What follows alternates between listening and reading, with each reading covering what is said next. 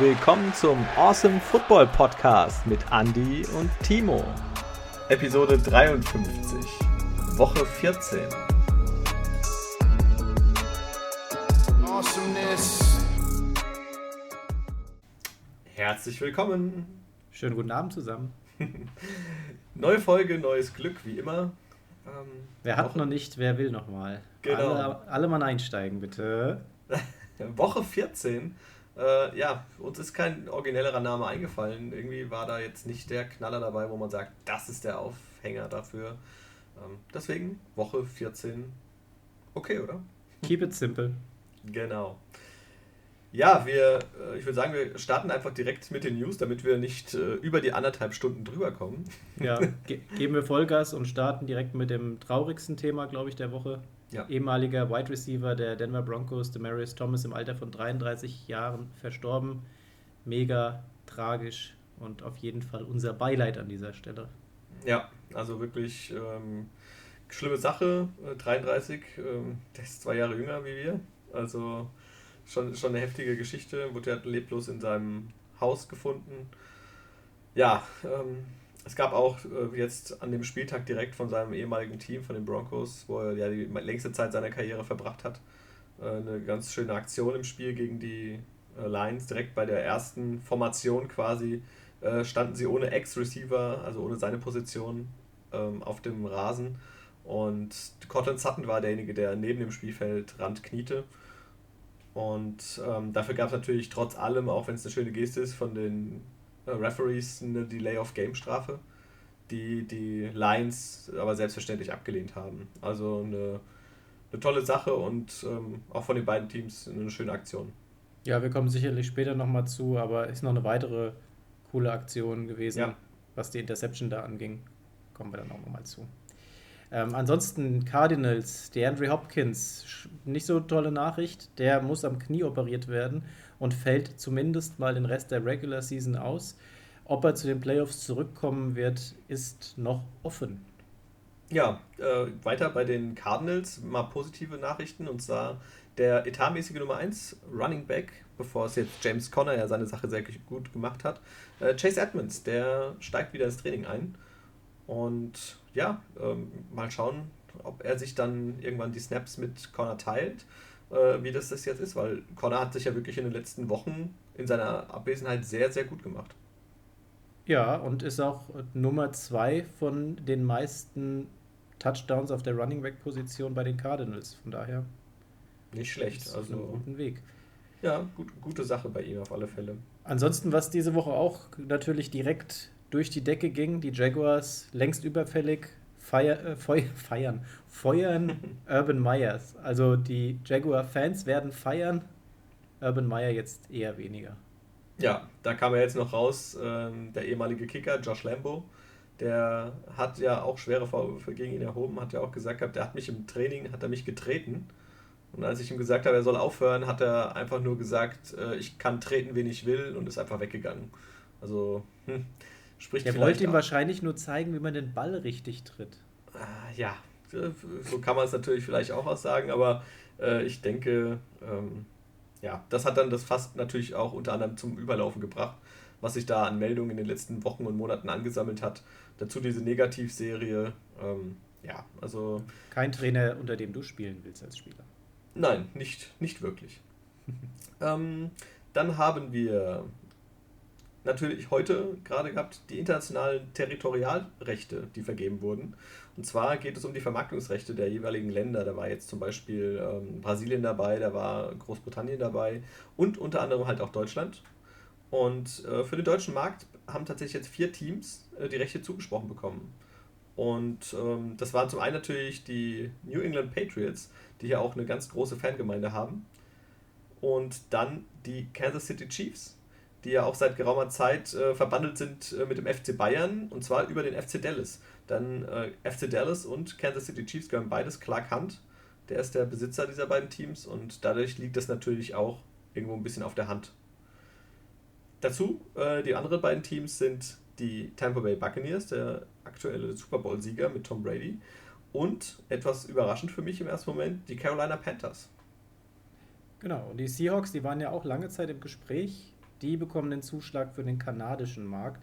Ähm, macht ja auch total Sinn. Ich meine, Carolina hat bestimmt hier eine größere Fanbase als die Seattle Seahawks, aber da kommen wir auch drüber hinweg. Ja, das war mit so einem äh, suffisantem Unterton. Nein, gar nicht.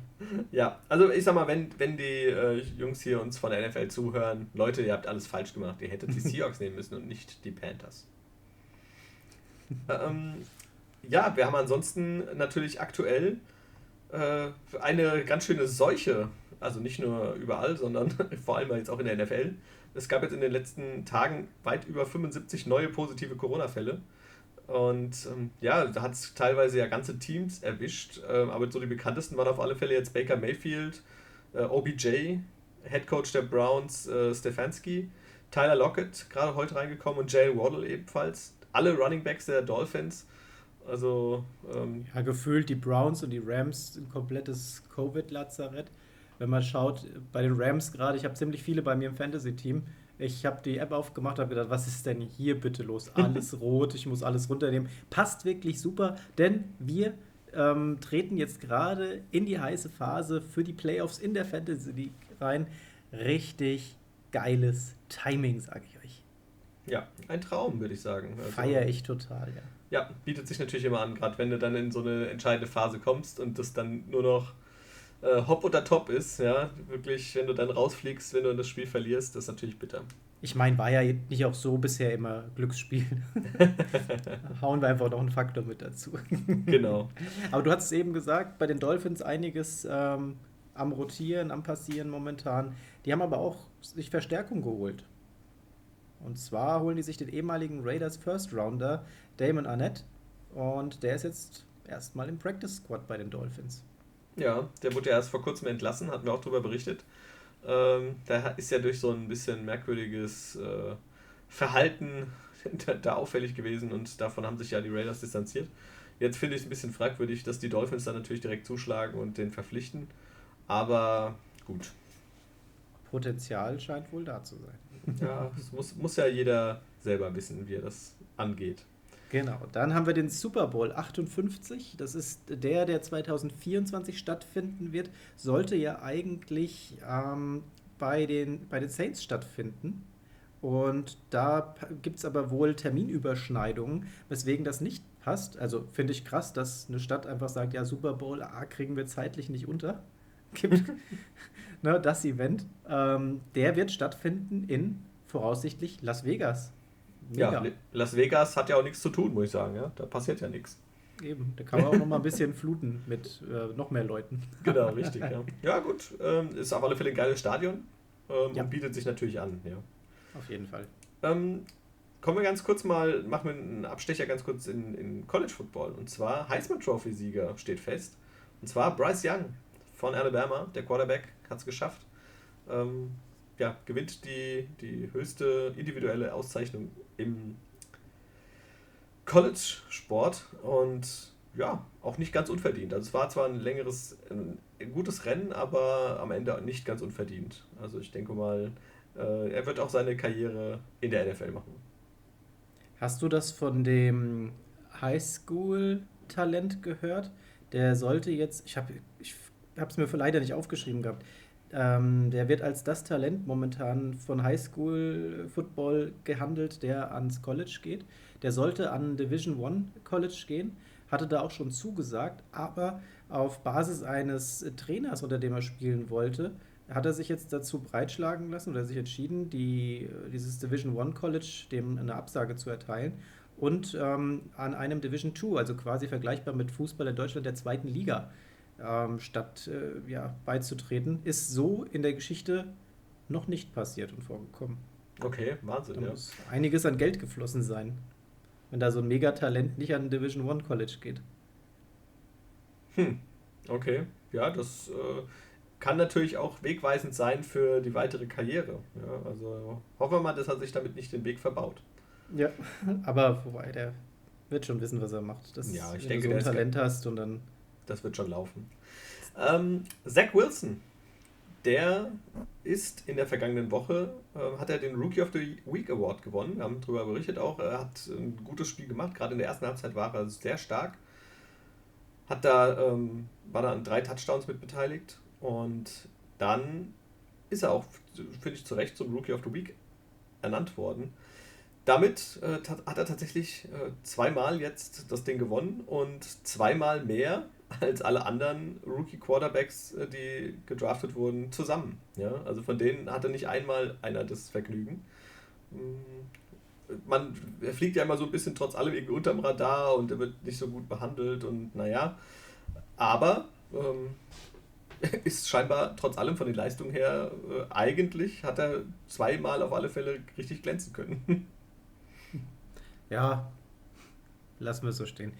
Äh, das Salary Cap in der NFL erhöht sich voraussichtlich um 25,7 äh, Millionen und ähm, wenn alles so bleibt, wie es Stand jetzt prognostiziert wird, dann wird das Salary Cap im kommenden Jahr bei 208,2 Millionen liegen. Wahnsinn. Das ist schon, schon auf alle Fälle eine richtige Hausnummer. Gut, ist ja letztes Jahr auch runtergegangen, jetzt wieder hoch ne, ja. durch die Mehreinnahmen. Ich meine, ist klar. Von daher mal sehen, wie die Teams das Geld investieren werden. Dann kommen wir noch zu Justin Jefferson, denn der ähm, hat so ein bisschen suffisant in Richtung der Browns äh, geschrieben, dass OBJ, äh, OBJ, OBJ, OBJ, äh, OBJ war definitiv nicht euer Problem. Ja, also man sieht ja, dass es bei den Browns nach wie vor äh, ziemlich Sand im Getriebe ist und OBJ ähm, ein enger Vertrauter von Justin Jefferson hat schon, hat, wie gesagt, hat gesagt, OBJ war nicht euer Problem und hat die Browns als Clowns tituliert. Ähm, ja, das ist auch eine interessante, ähm, ja, interessante Begegnung, glaube ich, die da irgendwann auf die zukommen wird. Ja, aber zweischneidiges Schwert an der Stelle, weil es lässt sich ja nicht vom Tisch äh, kehren, dass OBJ bei den Browns jetzt nicht ordentlich performt hat. Kann man, kann man auch an Baker Mayfield und noch andere Faktoren schieben, aber Fakt ist, er hat dort die Leistung nicht abrufen können, die er zu seinen Bestzeiten bei den Giants abgerufen hat. Ja, natürlich, das ist klar. Aber dieses Jahr zum Beispiel, äh, ich habe jetzt nicht mehr seine ganzen genauen im Kopf, Zahlen im Kopf, ich hatte es mir vorhin angeguckt. Ähm, er hat jetzt jedenfalls auf alle Fälle im, im Trikot der Rams bereits drei Touchdowns erzielt, äh, für die Browns dieses Jahr null. Äh, er hatte in den Spielen für die Browns, ich müsste jetzt lügen, ich glaube es waren elf, die er noch für die zehn oder elf, die er für die Browns gemacht hat und jetzt halt drei, zwei, drei, drei für die Rams. Ähm, ist ja, ist ja aber auch im Zugzwang, hat, der Dude. Ne? Ja, aber da hat er die gleichen äh, Yards aufgelegt, die er vorher in mehreren Spielen aufgelegt hatte. Also ist jetzt auch wieder auf alle Fälle auf einem guten Weg. Ganz klar, Stafford ist ja auch im Direktvergleich der bessere Quarterback. Ja, äh, könnte, man, könnte man vielleicht so sagen, ja. Äh, Quarterback ja, wäre das nächste Thema. Wir haben ja letzte Woche darüber berichtet, dass es Gerüchte gibt, dass Russell Wilson die Seahawks verlassen möchte und zu ja, seine, seine No-Trade-Klausel für gewisse Teams letztendlich beiseite legen würde. Das hat er dementiert. Er hat gesagt, er möchte bei den Seahawks bleiben und er kann sich auch vorstellen, noch die nächsten 20 Jahre dort zu verbringen. Ja, ähm, ist auf alle Fälle. Aussage. Ja, damit kann man auf alle Fälle was anfangen, auch aus Seattle-Sicht, finde ich. Ja. Ähm, anderer Quarterback, Derek Carr, der hat ja gegen jetzt die Chiefs nicht ganz so gut ausgesehen. Ähm, daraufhin hat ein Unbekannter seinen Wikipedia-Beitrag etwas verändert. Der hat einfach mal reingeschrieben unten drunter, Derek Carr ist der Sohn von Patrick Mahomes und Chris Jones. Ähm, ja. Ich glaube. Macht Sinn, wenn der Sohn älter ist als der Vater. da war eine sehr helle Kerze im Internet unterwegs. Ja, ja, ja, ja, ja. Ähm, ansonsten Max Zielke, der äh, Mann aus der RAN-Reduktion, der hat jetzt auch äh, sich einen lustigen Versprecher geleistet. Und zwar hat er von Amon Bra St. Brown gesprochen. Ähm, Finde ich cool. Ich bin mir nicht sicher, aber ich glaube, ich werde ihn ab jetzt immer so nennen. Ist auch viel cooler irgendwie. Amon Ra? Äh, nein, Amon Bra hat dann auch seinen eigenen Eistee. ja, wer weiß. Ja. Mit aus ganz wenig Zucker. Der Amon Brati. Amon Brati? Okay, finde ich gut. Gekauft. Genau. Gut. Sind wir durch mit den News, oder? Sind wir erstmal durch, würde ich sagen, ja. Dann rennen in die Bütt, Steelers vs. Vikings. Viel Spaß. Steelers Vikings. Viel Spaß, vielen Dank. Äh, das war das Thursday Night Game. Und das haben die Vikings gewonnen mit 36 zu 28. Und das war äh, ein absolut kurioses Spiel mit einem ganz, ganz engen Ende. Also wenn man mal anschaut, es stand 23-0 zur Halbzeit für die Vikings. Und allein im letzten Quarter haben die Steelers nochmal richtig aufgedreht und haben 21 Punkte erzielt. Es wurde tatsächlich nochmal sehr, sehr knapp. Sie haben die Möglichkeit äh, gehabt, nochmal mit einem ähm, Wurf in die Endzone für den eventuellen Ausgleich zu sorgen, mit einem Pass auf Pat Fryermuth. Aber äh, leider nicht gelungen, muss man sagen. Es war grundsätzlich ein äh, unglaubliches Spiel. Also gerade auch auf Seiten der Vikings, einer, der äh, zurückgekommen ist mittlerweile, Delvin Cook, nach Verletzungen, Schulter ausgekugelt, ist er wieder da gewesen und der hat richtig ordentlich aufgedreht. Hat einen unter anderem einen neuen Franchise-Rekord aufgestellt. Und zwar ist er in der ersten Halbzeit für 153 Yards gelaufen. Und äh, das ist bisher noch keinem Minnesota Viking in der Geschichte der, in der NFL-Geschichte gelungen. Insgesamt kam er dann tatsächlich auf 205 Rushing Yards. Ähm, ist Bombe. Also das, was der da abgeliefert hat, der war die Ein-Mann-Show der Minnesota Vikings. Ansonsten durch die Luft, Justin Jefferson wie immer ähm, die Anspielstation Nummer 1 konnte aber auch nur knapp die Hälfte seiner Bälle fangen, am Ende für 79 Yards und einen Touchdown. Trotzdem ebenfalls ein sehr, sehr starkes Spiel gemacht. Ben Roethlisberger zu Beginn äh, noch ziemlich unter Druck und mit vielen Fehlern. Dann aber gerade in der zweiten Halbzeit immer besser drin gewesen. Ähm, unter anderem drei Touchdown-Pässe, einen auf Najee Harris, einen auf James Washington und einen auf Pat Fryermuth geworfen. Also es war schon äh, eine richtig gute Steelers-Show, würde ich sagen. Also hat mir persönlich sehr gut gefallen. Tatsächlich mal wieder ein paar angenehme Werte von Big Ben.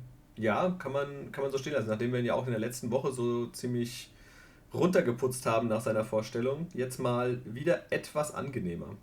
Aber es sind halt in dieser Saison tatsächlich die Ausnahmen, diese Spiele. Ja, ja, muss man leider sagen. Und ich meine, er hat nicht umsonst gesagt, dass es für ihn äh, die letzte Saison sein wird.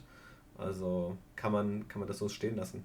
Es war auch das Duell ähm, der beiden Teams, die bisher als einziges gegen die Lions nicht gewinnen konnte, äh, konnten. Also das heißt, die Vikings, die verloren haben tatsächlich das erste Mal äh, mit dem ersten Sieg der Lions. Und äh, die Steelers, die haben ja auch nur unentschieden gespielt. Also ähm, ja, es war am Ende, wie gesagt, ein, auch wenn es zum Ende tatsächlich nochmal knapp wurde, aber ein gutes Spiel der Vikings und am Ende auch ein irgendwo verdienter Sieg. Sie stehen jetzt 6-7 und die Steelers bei 6-6-1. Und ja.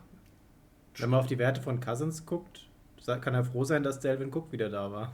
ja, das lief einfach an diesem Tag alles über das Laufspiel von Delvin Cook. Ist klar, wenn du siehst, dass er 27 Mal gelaufen ist, ähm, weißt du, okay, äh, die Hälfte der Plays grundsätzlich war gegenüber ihn. Ja? 31 Pässe, 27 Mal Delvin Cook gelaufen. Das war schon, schon eine gute Leistung. Er ist fast so viel allein gelaufen, wie Kirk Cousins geworfen hat. Von daher. ja, sehr ordentlich. Also äh, Vikings äh, weiterhin äh, auf dem zweiten Platz in der Division. Hinter den Packers, die souverän vorneweg marschieren. Aber mit 6-7 stehen sie gut da. Und die Steelers weiterhin am Schlusslicht der, äh, ja, der aktuellen Tabelle. Weiterhin alles ziemlich eng beieinander. Selbst mit einem 6-7 hast du immer noch Möglichkeiten, was zu, zu drehen und zu erreichen. Ja, das ist diese Saison total Ausnahmezustand. Ja. Komm, kommen wir zum nächsten Spiel. Die Atlanta Falcons treffen auf die Carolina Panthers und vorab, die Falcons gewinnen das Spiel 29 zu 21. Bei den Panthers ist ja eine besondere Situation gewesen. Die Panthers haben ja kurz vorher, also letztendlich nicht allzu lange zurück, den Offensive Coordinator Joe Brady entlassen. Ähm, was hat das für Folgen gehabt? Sie liefen auf jeden Fall mehr und setzten eher auf kurze und schnelle Passspielzüge. Richtig gut ist das dabei aber auch nicht gelaufen. Cam Newton mit einem wirklich üblen Pick 6 direkt in die Hände von Michael Walker. Danach machte PJ Walker weiter, also Cam Newton erstmal gebencht worden. In der zweiten Halbzeit durfte Newton dann wieder auf den Platz und äh, gegen Spielende wurde er wieder gebencht Hat es jetzt was gebracht? Sah es besser aus? Nein. PJ Walker hat ebenfalls eine Interception geworfen und beide Quarterbacks nicht so wirklich glänzend und gut. Panthers haben da tatsächlich auf der Quarterback-Position Probleme. Wenn man mal schaut, Cam Newton 15 von 23 bringt er an für 178 Yards, kein Touchdown, eine Interception. PJ Walker 6 von 12 bringt er an für 75 Yards, ein Touchdown zumindest gemacht, aber eben auch die Interception. Und auf der anderen Seite Matt Ryan bringt 19 von 28 an für 190 Yards. Äh, jetzt nicht die Welt, äh, wirft einen Touchdown, keine Interception, von daher hat er sich zumindest keinen Fehler erlaubt. Und unterm Strich muss man da sagen, die Falcons haben halt auch wirklich nicht so die Übermacht ausgestrahlt gehabt und konnten in der Offense auch nicht extrem überzeugen. Wenn wir da einfach mal schauen, übers Laufspiel, Cordero Patterson wieder vorne mit dabei, 16 Mal gelaufen, 58 Yards, ein Touchdown. Dann Mike Davis kann man nochmal erwähnen. Ich hoffe, der wird ein bisschen mehr jetzt noch drauflegen. Den musste ich nämlich jetzt zwangsläufig in mein, zwangsläufig in mein Fantasy-Team picken. Also go, Mike Davis, du machst das schon. Mhm. Und äh, auch durch die Luft haben wir Russell Gage gehabt, vier für 64 Yards, gefolgt von Kyle Pitts, fünf für 61 Yards. Also alles in allem kein mega krasses Spiel und kein überzeugender Auftritt von beiden Mannschaften. Die Turnovers haben dann am Ende des Spiels entschieden. Die Falcons ohne Ballverlust, auch wenn Matt Ryan da in der einen Situation ziemlich viel Glück gehabt hatte. Denn Jeremy Chin äh, gelang nach einem Flea-Flicker fast die Interception und ähm, ging nur knapp vorbei. Also Matt Ryan fast eben auch mit der Interception dabei gewesen. Dann hätte es nochmal vielleicht spannender werden können, ist es aber nicht. Und wie eben schon gesagt, Patterson, das Herzstück der Falcons Offense, kommt eben wieder auf seinen Touchdown.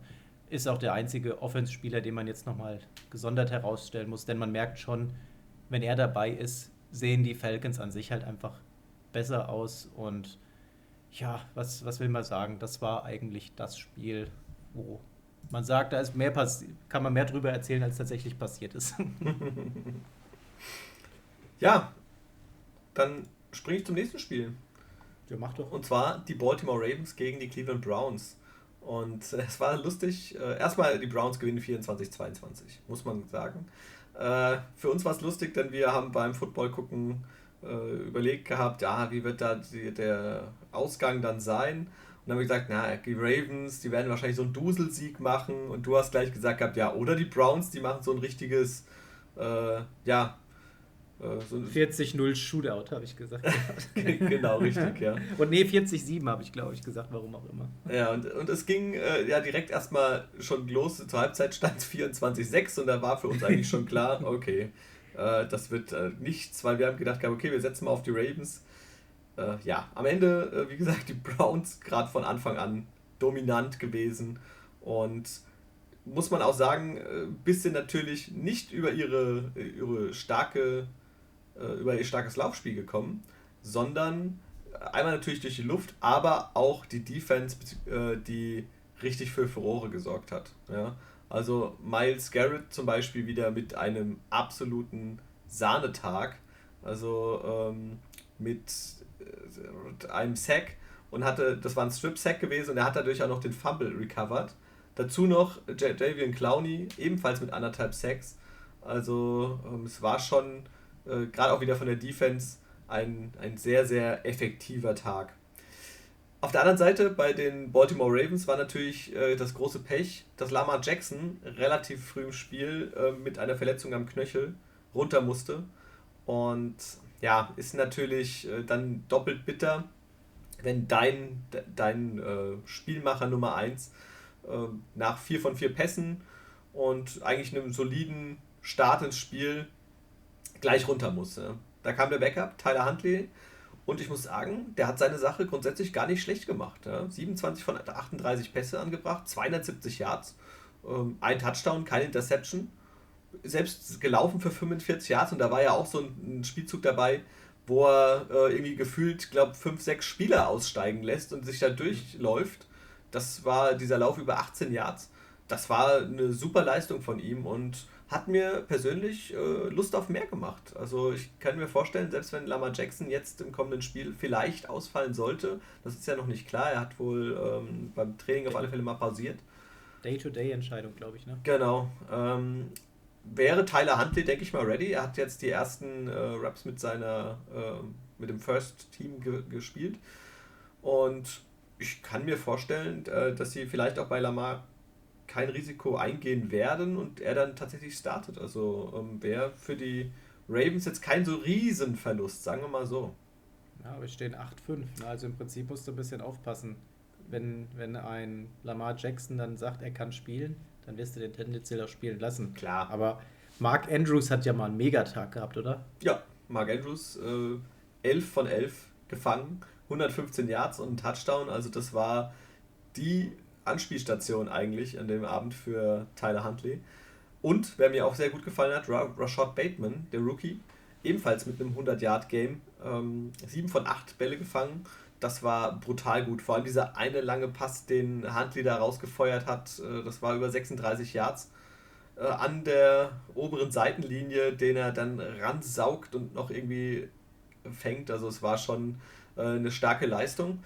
Am Ende muss man aber leider sagen, hat es halt leider nicht gereicht für die Ravens. Auch wenn sie in der zweiten Halbzeit die Browns bei null Punkten halten. Also, ähm, ja. Knappe Kiste. Sehr, sehr knappe Kiste und ich muss sagen, ich äh, denke, es hätte deutlicher ausfallen können, wenn auch das Laufspiel besser funktioniert hätte bei den Browns. Ja, also ich meine, wenn man sich anguckt, Nick Chubb 17 Mal gelaufen für 59 Yards ist für ihn kein besonderer Wert. Ja. Dearness Johnson ähm, viermal für 22 Yards, okay. Kareem Hunt nur zweimal gelaufen, dann direkt verletzt. Ja, nach seiner ähm, Verletzung erst zurückgekommen. Jetzt direkt wieder. Äh, man hat ja den, Hit gesehen quasi, der da direkt aufs Bein ging. Sah gleich nicht ganz so gut aus. Und er steht jetzt aktuell auch auf Doubtful, beziehungsweise jetzt habe ich gerade eben gesehen, äh, sogar auf Out. Also wird mhm. jetzt auch im kommenden Spiel wieder den Browns fehlen. Und da muss man hoffen, dass Nick Chubb wieder langsam zu alter Stärke findet und anfängt, die Browns zu tragen. Oder der Ernest Johnson einfach mal wieder mehr von diesen Spielen zeigt, wo er dann auch mal performt, du, weil das kann er ja auch. Du, du willst ja nur, damit du ihn. Hast du ihn noch in Fantasy? Nein, ich habe ihn gedroppt. Das okay. ist jetzt ganz äh, uneigennützig, uneigennützig, sondern weil, weil wir haben ja den schon ein paar Mal laufen sehen und das sah ja schon nicht schlecht das, aus. Der kannst du nicht stimmt, kontinuierlich ja. halten. Ja. ja. Äh, und die Ravens, ich glaube, die spielen jetzt gegen die Packers als nächstes, oder? Die Ravens, die spielen. War da nicht ja. irgendwas? Ich glaube glaub gegen die Packers. Gute Frage. Gegen die Packers, ja, du hast recht. Packers zu Gast bei den Ravens. Okay, okay. Das wird nichts für die Ravens. Boah, ähm, wird für die Ravens schwer, auf alle Fälle. Die, Pack äh, die Packers, die sind einfach richtig on fire. Äh, ja, weil die jetzt auch mit dem Spiel tatsächlich den Sack zumachen können. Ne? Wenn sie das Spiel gewinnen, sind die da oben durch, was die, die North Liga angeht. Ja. Ähm, bei Baltimore muss man sagen auch, die Niederlage war natürlich in dieser Division unglaublich wichtig für alle anderen Teams. Dann, damit konnten natürlich die Browns aufholen. Die Bengals haben ja ähm, noch eine Chance. Und die Steelers aktuell mit 6-6 auch nur zwei Spiele weg. Die sind alle so dicht bei Also da kann alles tatsächlich jetzt noch passieren. Ähm, mhm. Sehr geil. Ähm, ja, und ich, ich gebe mal einfach jetzt ab an dich. Seahawks gegen Texans. Ja, da passt sehr geil rein, denn die Seahawks ähm, gewinnen 33 zu 13. Und das im Saisonendspurt. Irgendwie pendelt sich da gerade wieder so ein bisschen was ein. Das ist noch nicht perfekt, aber wir haben zumindest mal wieder einen Sieg mehr auf dem Scoreboard. Die Seahawks stehen jetzt mit 5-8 da, die Texans mit 2-11 und ja, was, was kann man zu dem Spiel sagen? Zwei Hauptakteure würde ich mal herausheben. Ähm, nachdem ja bei den Seahawks relativ viele Verletzungen auch im Bereich der Running Backs aufgetreten sind, wurde das Vertrauen diesmal an Rashad Penny übergeben. Der hat ja die letzte Zeit gar nicht mehr so performt, wenn er auf dem Platz stand und wenn er mal gesund war. Und der nutzt seine Chance, zeigt hier, Leute, ihr braucht mich noch nicht abschreiben, läuft 16 Mal für 137 Yards, zwei Touchdowns, mega Impact, den er da auf jeden Fall mit reingebracht hat. Und bei den Receivern ist es einmal mehr Tyler Lockett, der kommt mit seinen 142 Receiving Yards und einem Touchdown da auch nochmal ordentlich mit aufs Scoreboard, zeigt, warum er ja, der Top-Receiver bei den Seahawks ist. Ich meine, DK Metcalf auf jeden Fall auch super, aber ich finde, Tyler Lockett ist nochmal die Nuance geiler, weil er macht die cooleren Catches. ja, absolut, absoluter Speedster, ja, muss ich auch sagen. Der Metcalf mehr so die Maschine, gefällt mir auch ganz gut und die Kombination mit den beiden ist halt was Gescheites. Metcalf an dem Tag mit 4 für 43 Yards, eher im Schatten von, von Penny und Lockett, muss man schon sagen. Bei den Texans ist es so, da startete Davis Mills und Tara Taylor nahmen Platz auf der Bank. Mills startet generell gut ins Spiel für die Texans beim ersten Drive das Feld runter und direkt auch mal in die Endzone rein. Ähm, da hat er den weit offenen Brevin Jordan gefunden gehabt, der fängt den Ball und die Texans gingen dann auch erstmal in Führung. In der zweiten Hälfte vermeidet Mills größere Fehler. Ähm, einen weiteren Touchdown-Drive schafft er nicht mit zu initiieren. Das sollte dann an dem Abend das Ganze schon gewesen sein. Bester Receiver bei den Texans war Brandon Cooks. Der kommt auf 8 Receives für 101 Yard. Und ja, ansonsten, wen kann man noch erwähnen? Texans kann man nicht so viel gerade erwähnen, aber Nico Collins vielleicht noch. Der ist ja Rookie seines Zeichens, hat fünf Bälle gefangen für 69 Yards. An sich ein gutes Spiel und bekommt jetzt aktuell mehr und mehr Anteile in der Offense bei den Texans. Der hat jetzt einfach die Chance, noch mal ein bisschen zu spielen, ein bisschen sich zu entwickeln, denn die Texans mit ihren 2-11, ja, muss man mal ganz ehrlich sagen, dieses Jahr hat ja auch keiner mit denen gerechnet, was die getradet haben und welche Philosophie die gerade fahren. Ich glaube, die müssen erstmal ja, in sich kehren, vielleicht mal ein bisschen meditieren, um zu schauen, was die überhaupt bei sich machen wollen. Russell Wilson, der Tag, ja, ist okay. 17 von 28 bringt er an, 260 Yards, zwei Touchdowns, keine Interception. Das ist auf jeden Fall mal was Gutes. Was ihm sicherlich auch gefallen hat, ist, dass er nicht gesackt wurde. Ganz im Gegensatz zu Davis Mills, der hat sich zweimal auf den Boden setzen lassen. Ansonsten ein ja, gutes Spiel für die Seahawks, aber richtig spektakulär am Ende des Tages dann auch nicht. Ich meine, lassen wir die Kirche im Dorf. Es sind am Ende nur die Houston Texans, aber im Vergleich zu dem, wo die Seattle Seahawks jetzt die ganze Zeit rumgedümpelt haben, ist es auf jeden Fall schon mal ein Fortschritt, der mich persönlich freut. ja, auf alle Fälle. Hast du Bobby Wagner gesehen? Der hat ja bei dem Field Goal Versuch von Fairbairn so ein bisschen rumgehampelt, hat probiert ihn zu irritieren. Äh, sah sehr lustig aus. Er hat komische Bewegungen gemacht für so einen großen, kräftigen Typen. Ja, der hat einfach mal der Chef der Defense den Larry raushängen lassen. Genau. ja, hat nichts gebracht. Fairbairn hat trotzdem getroffen, aber ähm, ja, Seahawks wieder mit einer guten Leistung, muss ich sagen. Also äh, es macht äh, wieder Lust auf mehr. Auch wenn ich jetzt sagen muss, ohne Lockett im, am kommenden Spieltag. Ja. Oh, ich glaube, das wird, wird eine enge Kiste. Also ähm, da muss wirklich Metcalf wieder abliefern, dass, das, dass er da in die Spur findet. Und der hat ja die letzten Wochen wirklich äh, komplett neben sich gestanden. Ja, aber sind wir mal ehrlich, es geht gegen die Rams. Mm -mm. Das wird nichts. Ja, ich glaube, DK Metcalf gegen Jalen Ramsey. Oh, ich glaube, das. Ja, Ra Ramsey aber auch noch auf, auf der Covid-Liste. Ne? Also da muss man mal sehen, ob der geklärt wird bis dahin. Man braucht zwei positive, äh, nein, keine positiven, sondern negative Tests innerhalb von äh, 24 Stunden müssen wir auseinander sein. Ähm, ja. ja, schauen wir mal. Schauen wir mal, was da rauskommt. Dann, nächstes Spiel: Raiders gegen Chiefs. Und einmal rasieren bitte. Einmal rasieren, äh, ganz trocken. Die Chiefs rasieren die Raiders mit 48 zu 9 und das äh, war eine absolute Machtdemonstration der Chiefs, würde ich sagen. Denn äh, es hat, ging gleich natürlich auch für die Raiders gut los.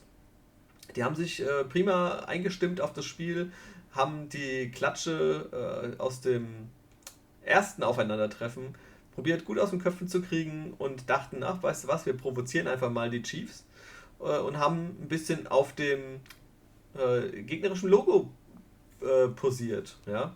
Und das war vielleicht keine so gute Idee, äh, wie man ja auch schon von Juju Smith-Schuster weiß, dass man das nicht macht.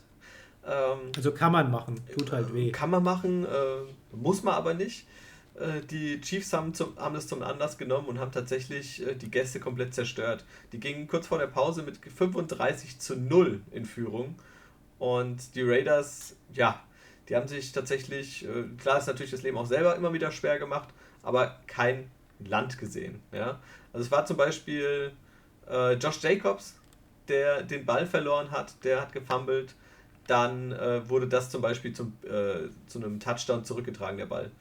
Dann gab es drei Punts in Folge. Ja? Eine Interception. Und äh, klar, dann kannst du natürlich nicht viel machen. Ja? Was willst du tun als äh, Raiders-Fan? Du musst dann einfach mitleiden. äh, grundsätzlich Derek Carr eigentlich mit keinem so brutal schlechten Spiel. Also das haben wir schon deutlich schlechtere Spiele von Quarterbacks gesehen. Äh, viel den Ball geworfen, 33 von 45 Mal der Ball angekommen, 263 Yards, ein Touchdown, aber halt auch eine Interception und viermal gesackt worden. Defense der Chiefs sehr, sehr gut. Ja, also Elf Quarterback-Hits, Ja. Wahnsinn. Ja, also das war schon äh, allererste Sahne. Tyron Matthew ähm, auch wieder ein gutes Spiel abgeliefert. Also kann man, Oder Frank Clark, Kann man so machen. vier, vier Quarterback-Hits hat er reingedrückt. Ja. Alter. ist, ist schon eine, eine Wahnsinnssache. Wenn ich überlege, Fumbles, äh, die, die äh, Raiders hatten ja insgesamt vier Fumbles. Josh Jacobs, Hunter Renfro, Zay Jones und Derek Carr. Alle vier Fumble und den Ball verloren. Ja, also ähm, das ist schon eine bittere Sache. Auf der anderen Seite, Patrick Mahomes hatte ebenfalls einen Ballverlust, aber äh, den konnte Clyde Edwards-Helaire sichern. Und der war letztendlich auch der, der äh, mit zwei Touchdowns der, ja, ich sag mal, Matchwinner. Ich glaube, dass die Chiefs generell waren die Matchwinner. Ähm, und die Raiders waren allesamt, bis auf Hunter Renfro vielleicht von seinen Werten her, der Loser. Ja. Also äh, klar hätte er den Fumble nicht gehabt, wäre es gar kein Problem gewesen, aber 13 von 14 Pässe fangen, 117 Yards, ein Touchdown. Ähm, der hat sich zu einer richtigen Nummer 1 in der NFL hochgespielt, finde ich. Also jetzt gerade diese Saison wieder abliefert, richtig stark. Und die Chiefs Defense, um das vielleicht nochmal gerade zu unterstreichen, in den letzten fünf Spielen haben sie insgesamt nur 48 Punkte erlaubt. Davon vier Spiele mit unter 10 Punkten. Die Defense der Chiefs ist einfach massiv. Krass. Ja, äh, muss man sagen. Also wir haben ja am Anfang der Saison noch darüber gesprochen, dass die Defense wirklich äh, nicht gut unterwegs ist bei den Chiefs. Aber jetzt immer mehr reingekommen, immer besser und das macht Spaß, denen zuzugucken. Die spielen richtig gute Defense und wir kennen alle das äh, Sprichwort, wenn es um den Super Bowl geht, ja, und wenn es um Championships geht, denn die gewinnen nur die Defenses, die guten, ja. Also ich, äh, ich, ich bin gespannt, äh, wie es bei den Chiefs weitergeht. Und jetzt stehen sie 9-4, souverän aktuell an der Spitze. Und man muss sagen, sie spielen jetzt gegen den zweiten heute Nacht, die Chiefs gegen die Chargers. Und das wird auch eine sehr, sehr interessante Partie, muss ich sagen. Ja, da geht es darum, tatsächlich den Abstand reinzubringen und die Chiefs, die ja lange Zeit ähm, komplett verpeilt und nicht auf Kurs, scheinen sich jetzt wieder zu fangen. Und auch ähm, Paddy Mahomes wird langsam wieder besser. Wir haben es ja letzte Woche in dem Special erst gesagt gehabt. Da wurde ich ja so ein bisschen belacht, ne? als, als ich da mal den, den Punkt reingebracht habe, wenn die Chiefs jetzt tatsächlich dann auch mal die Handbremse in der Offense ähm, loslassen, dann, dann geht es richtig los, weil die Defense jetzt einfach schon krass performt und wenn dann die Offense auch noch wieder dazu kommt, ja, das wird richtig spannend werden. Also es sieht momentan danach aus, als würden wir uns dahin bewegen. Ja, Wahnsinn. Also ähm, ich, ich freue mich auf die nächsten Spiele der Chiefs. Also es Wer sich auch gefreut hat, das waren die Jungs vom Who Dat Germany Talk. Denn die Saints sind auf die Jets getroffen und haben das mal ordentlich gewonnen. 30 zu 9. Taysom Hill durfte wieder starten, durfte wieder ran an die Geschichte. Und das sah auf jeden Fall schon mal besser aus als noch die Woche davor. Guck mal auf die Werte, ist es jetzt noch nichts, was einen komplett umhaut. Taysom Hill kommt 15 von 21 für 175 Yards, kein Touchdown, keine Interception. Ähm, macht aber trotzdem nochmal 11 Läufe für 73 Yards und damit zwei Touchdowns. Fairerweise muss man sagen, einer davon in der Garbage Time. Da war es dann komplett egal. Das war noch ein bisschen Statistik-Kosmetik an der Stelle. Äh, alles lief aber auch nicht gut. Hill immer noch mit verletztem Mittelfinger hat er gespielt gehabt. Einmal rutscht ihm der Ball aus der Hand. Den konnte er aber zum Glück selbst dann nochmal sichern. Was auf jeden Fall ein großer Effekt war, warum dieses Spiel so ausgegangen ist, wie es ist, die Rückkehr von Alvin Kamara. Und da ist nichts mit Schonzeit. Der kriegt den Ball direkt 27 Mal in die Hand gedrückt. 120 Rushing Yards und einen Touchdown macht er daraus. Das ist halt einfach schon der Spieler, der die Saints in Gänze besser macht. Der macht den Unterschied. Ohne den, da sieht auch so ein Spiel Saints gegen die Jets nicht ganz so gut aus. Zach Wilson bei den Jets, du hast ja gesagt gehabt, letzte Woche wirklich ein tolles Spiel gemacht. Für seine Verhältnisse und auch generell sah er schon ganz gut aus. Und ich würde fast sagen, letzte Woche war schon bisher sein bestes Spiel, oder? Ja, also ich fand auch, also gerade erste Halbzeit war wirklich, war echt gut gewesen. So, und in dieser Woche kann er da leider nicht an die Leistung anknüpfen, kommt zwar ohne Turnovers durch das Spiel durch, aber man muss auch sagen, ohne seine zwei besten Receiver, auf der einen Seite Elijah Moore, wahrscheinlich das Go-To-Target für ihn, und auf der anderen Seite Corey Davis, da konnte der Ball in der Offensive kaum bewegt werden. Das äh, hat man dann auch gesehen gehabt. Ich meine, er kommt trotzdem auf 200 Yards, die er durch die Luft dann am Ende anbringt. Davon holt sich Braxton Barriers 6 für 52. Ty jo ja, Andy lacht schon. Ähm, in meinem Kopf, da lacht es auch. Braxton Barriers, what? Okay. Und äh, Ty Johnson Nummer 4 für 40. DJ Montgomery 3 für 36. Also sind alles keine Mega-Dinger, dass er da überhaupt so viele Yards mit auf den Platz gebracht hat. Das wundert dann schon. Ansonsten ist die Rushing-Statistik, denke ich mal, sehr aussagekräftig. Top-Rusher bei den Jets ist Zach Wilson, viermal gelaufen, 33 Yards, also Laufspiel quasi nicht existent und dementsprechend alles, alles in allem ja, war, war es kein schöner Abend für die Jets. Die Saints nehmen die Punkte gerne mit, stehen jetzt 6 zu 7. Die Jets kommen auf ihr 3 zu 10. Und wer auf jeden Fall super Spaß hatte, dadurch, dass ja die Saints relativ viel gelaufen sind, das ist der Linebacker der Jets gewesen, CJ Mosley, der gegen die Saints auf 17 Tackles kommt. ja. 17 Tackles macht er. Und auch Elijah Riley kam auf 10 Tackles. Also die zwei aus der Defense hatten viel zu tun sicherlich auch einiges an Spaß. Aber da musst du erstmal gucken, ne? wenn da so zwei Spieler Double-Digit ähm, Tackles setzen, ist schon krass. Ja, also war aber natürlich auch dann eine gute Leistung. Klar, wenn das so ein lauflastiges Team mit Taysom Hill, Alvin Kamara unterwegs ist, ähm, ja, bietet sich das natürlich an. Da muss man auch mal zwischendrin das Bein stellen. Ja. genau. Dann kommen wir zum nächsten Spiel und zwar war es das letzte Spiel von Urban Meyer, die Jacksonville Jaguars gegen die Tennessee Titans. Und die Tennessee Titans gewinnen ja am Ende locker äh, und ohne große Anstrengung mit 20 zu 0.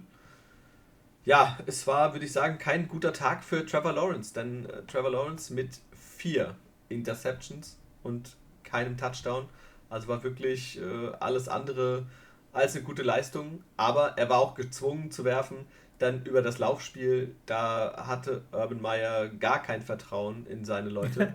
James Robinson mit sechs Läufen für vier Yards. Äh, dazu Carlos Hyde ein Lauf für zwei Yards. Ähm, ja, also ich denke mal, der neue Interims-Head Coach, der äh, wird das vielleicht etwas anders machen und wird äh, im nächsten Spiel doch etwas anders spielen lassen. Also das war echt, äh, ja, nicht verständlich, dass man das so in der Art und Weise aufzieht bei den Jaguars. Überleg mal, acht, acht Laufspielzüge für acht Yards insgesamt. Ja, also es ist nicht, äh, nicht optimal gelaufen, sagen wir mal so, im wahrsten Sinne des Wortes. Äh, die Titans äh, wieder mit Julio Jones, der zurück ist. Dann äh, war es okay, ja, Tannehill mit einem soliden Spiel, allerdings auch viermal gesackt worden. Äh, kein Touchdown, keine Interception, okay. Äh, aber ähm, auch lange schwer getan. Also dafür, dass die Jaguars doch mit so vielen Turnovern aufgewartet haben, hätte man äh, bei den Titans auch erwarten können, dass sie da eventuell das ein oder andere, äh, den ein oder anderen Punkt und Touchdown auch mehr erzielen. Also hätte ich ehrlich gesagt nicht so gedacht, dass das dann doch äh, nur 20 zu 0 ausgeht bei der Art von Turnovern und wie der Spielverlauf war. Aber jetzt überleg mal, du zerlegst die 20 zu 0. Das ist ja ein einfaches Spiel gewesen. Jetzt stehen die Titans 9 zu 4. Am Ende des Tages, du hast es ja gesagt gehabt, eigentlich hätten die nochmal mehr drauflegen müssen. Die Titans, wenn man sich auch die Statistik anschaut, ja auch nicht so überragend. Ne? Wenn man sieht, im Rushing machen sie 100 Yards durch die Luft, nicht mal 200. Und, und so richtig Bombe läuft es da halt nicht. Du merkst, Derrick Henry, der fehlt. Also bei mir sind sie trotz ihrem 9-4, was ja tatsächlich aktuell ein ziemlich guter Score ist, nicht in meinem Power Ranking mit drin, weil ich einfach die Mannschaft, wie sie jetzt dasteht, echt nicht gut finde. Und die werden sich wahrscheinlich in die Playoffs retten. Das Schedule sieht ja, glaube ich, gar nicht so schlecht aus für die Titans. Bietet, ja, ja. Und, okay. Und dann äh, hoffen die, dass Derrick Henry wieder da ist, damit dann auch der Schwung wieder aufnimmt und äh, dass eine Mannschaft ist, wo es dann wieder Spaß macht zuzuschauen. Denn auch wenn es ein 20-0 war, richtig spektakulär war es ja nicht wirklich. Nee, nicht, nicht wirklich. Kann man, kann man getrost so sagen. ah, ja, aber es kann bei den Jaguars auf alle Fälle nur besser werden. 2-11. Ähm, die Saison ist quasi beendet. Äh, jetzt alles, was jetzt noch kommt, äh, da kann sich der Interims-Headcoach auf alle Fälle vielleicht äh, für höhere Aufgaben empf empfehlen. Bei den Titans, du hast schon gesagt, äh, stehen die Zeichen auf ähm, Playoffs. Und ich denke auch tatsächlich, dass die in die Playoffs kommen werden am Ende. Ich meine, 9-4, die führen äh, souverän die AFC South an. Und ich denke mal, das, das wird sich am Ende ausgehen. Ja, vermute ich auch, befürchte ich auch. Dann, dann mach du doch mal mit dem Cowboys-Washington-Spiel weiter. Und das war Cowboys also, Washington, da muss man, glaube ich, direkt mal vor dem Spiel ansetzen, ne? weil die Cowboys ja sehr provokant an das Spiel herangegangen sind. Die haben im Vorfeld ähm, letztendlich den Sieg gegen Washington schon garantiert. Ja? Die haben gesagt, wir zerlegen Washington und wir holen das. Die sind mit ihren eigenen Teambänken aus Dallas da eingeflogen und haben einfach mal richtig schön den Larry raushängen lassen. Ne? Und haben gesagt, jetzt, jetzt, das wird's werden. Zur Halbzeit steht's 24 zu 0. Und kann man ja jetzt erstmal nicht sagen. Ne? Das ist 24-0. Die haben vorher mal richtig schön aufgedreht gehabt. Maul ziemlich weit aufgerissen. Scheint auch zu passen. Doch dann ist es Heineke, der im bei einem vierten Versuch Cam Sims findet, der sich im 1 zu 1 gegen niemand geringeren als Trevor Dix durchsetzt und da punktet. Zusätzlich holen sie eine Two-Point-Conversion und dann steht es auf einmal schon mal 8 zu 24. Dann wird nochmal verkürzt durch Jonathan Williams fünf Minuten vor Ende auf 14 zu 27.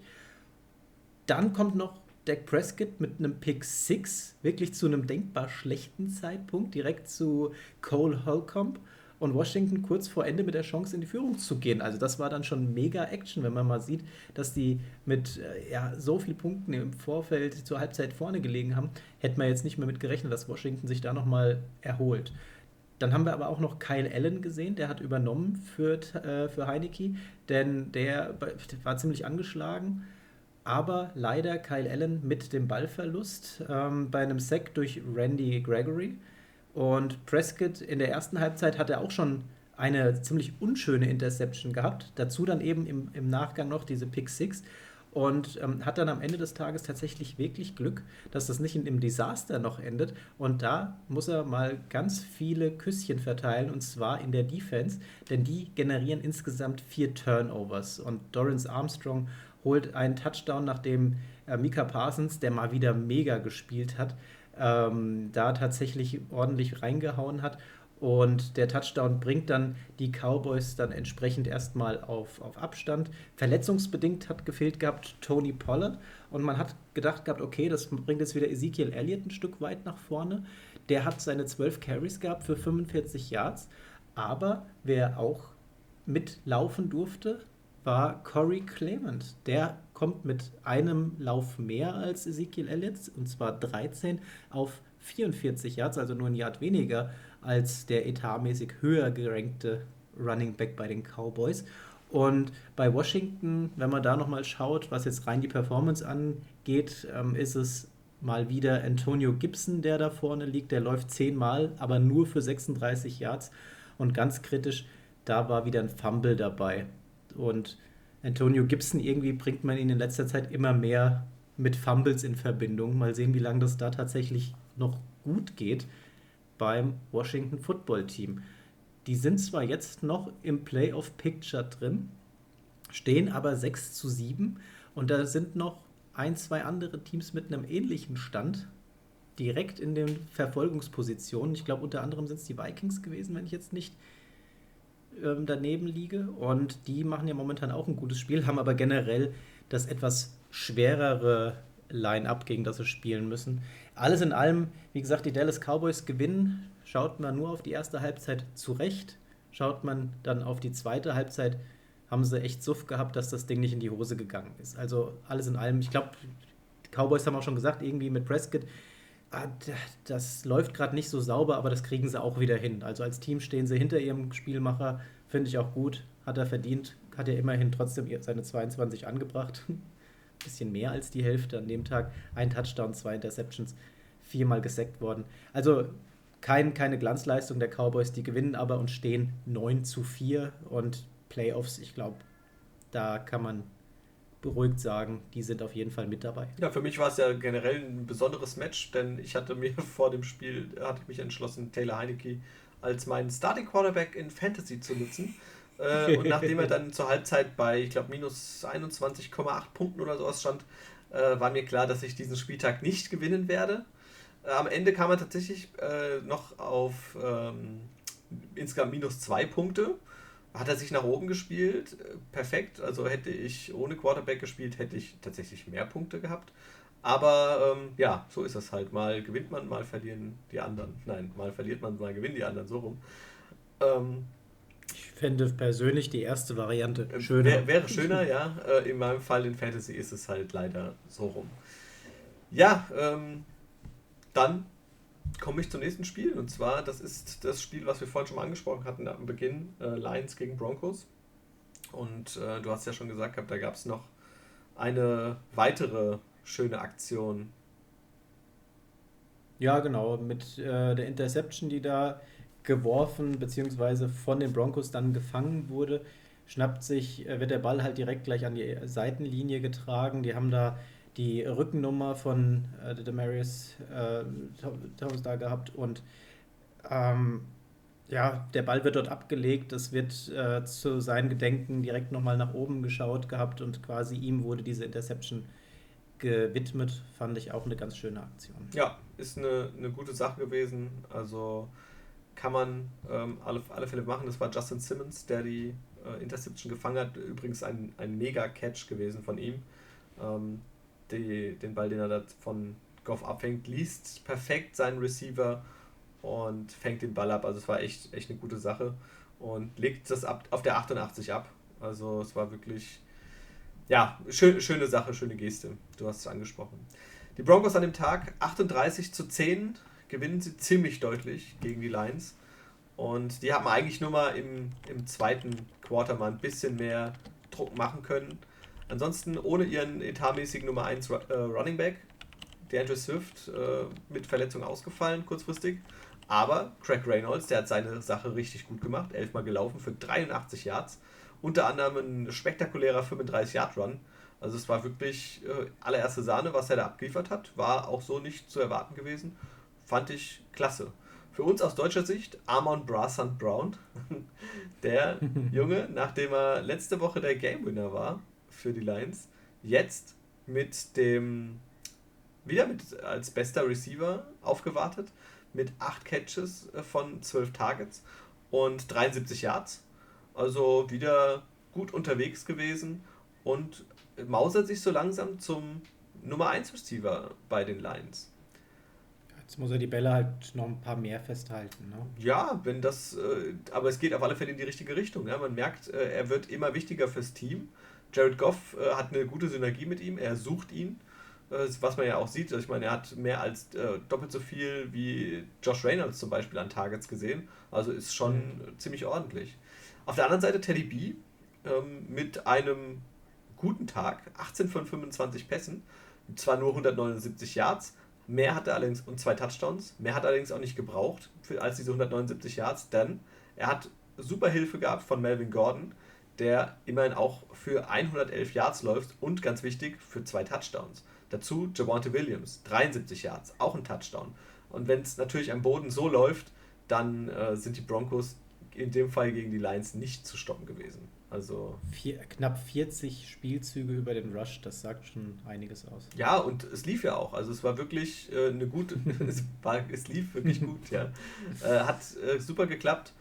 Und ja, was willst du da machen? Also ich meine, als Lions ähm, 1-11-1, schöner, schöner Score. Äh, ich denke mal, äh, es wird die nächsten Wochen auch nicht einfacher wieder, wieder für die Lions. Also ich, ich, ich bin gespannt, was da noch passiert jetzt. Also ähm, ich denke mal, die werden am Ende auch ganz oben stehen.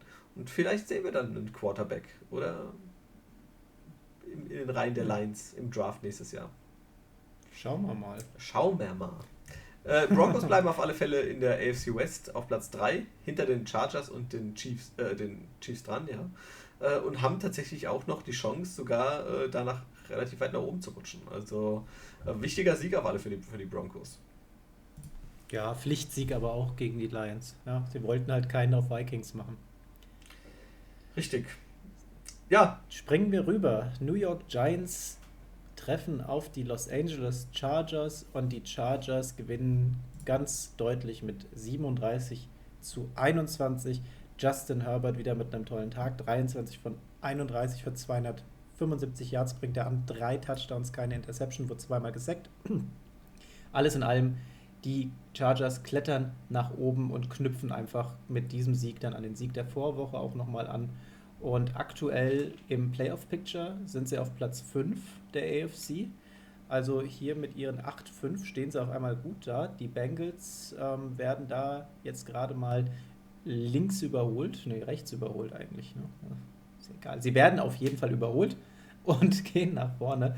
Ähm, die Giants kommen zwischenzeitlich mal an einen Ausgleich ran. Da stand 7 zu 7 durch den Touchdown-Pass von Mike Glennon, der ja aufgelaufen ist. Das hat mich ein bisschen gewundert gehabt. Der ging ja die Woche davor mit einer Concussion, glaube ich, vom Platz. Ja. Da war es ja nicht ganz klar, ob er spielen wird. Hat er aber, bringt 17 von 36 für 191 Yards an, zwei Touchdowns, wieder eine Interception. Ähm, keine besondere Glanzleistung.